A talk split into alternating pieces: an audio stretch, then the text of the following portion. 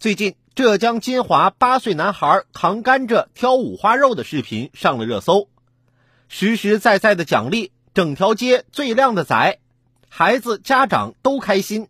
看着视频中男孩肉眼可见的开心，网友们都笑了。与此类似，近年来有不少学校在探索多元化的奖励方式。杭州第十四中学附属学校某班的期末奖品是十只甲鱼、十条包头鱼、八份牛蛙，每份四只。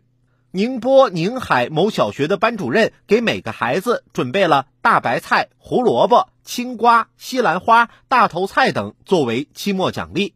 孩子们抽到礼物后，开心的不得了。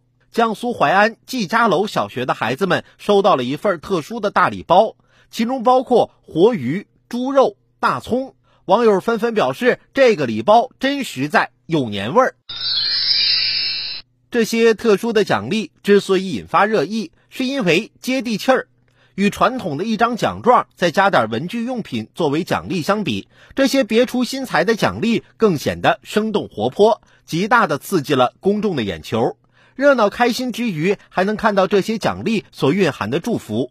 比如甘蔗寓意节节高升，猪肉属于红肉，寓意大展宏图；甲鱼寓意独占鳌头，鱼则是鱼跃龙门，年年有余。一些学校所以探索多元化的奖励方式，也是希望通过它来取得不一样的教育效果。比如奖励学生甲鱼、包头鱼和牛蛙的徐燕老师说，其初衷是让孩子们增加生活的体验感。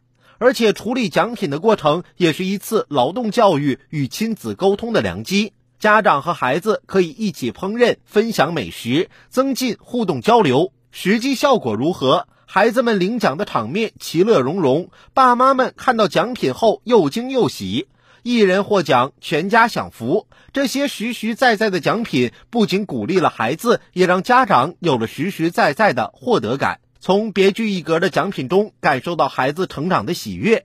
不少父母对孩子的要求过于严厉，即使孩子拿着奖状回家，依然要表现出不满意，希望能激励孩子更上一层楼。而孩子拿着这些别出心裁的奖品回家，给父母带来不一样的快乐，会在潜移默化中改变他们对孩子的态度。奖励是一种教育方法。如何奖励能发挥更好的教育作用，值得继续探索。希望能把奖励真正讲到孩子们的心里去。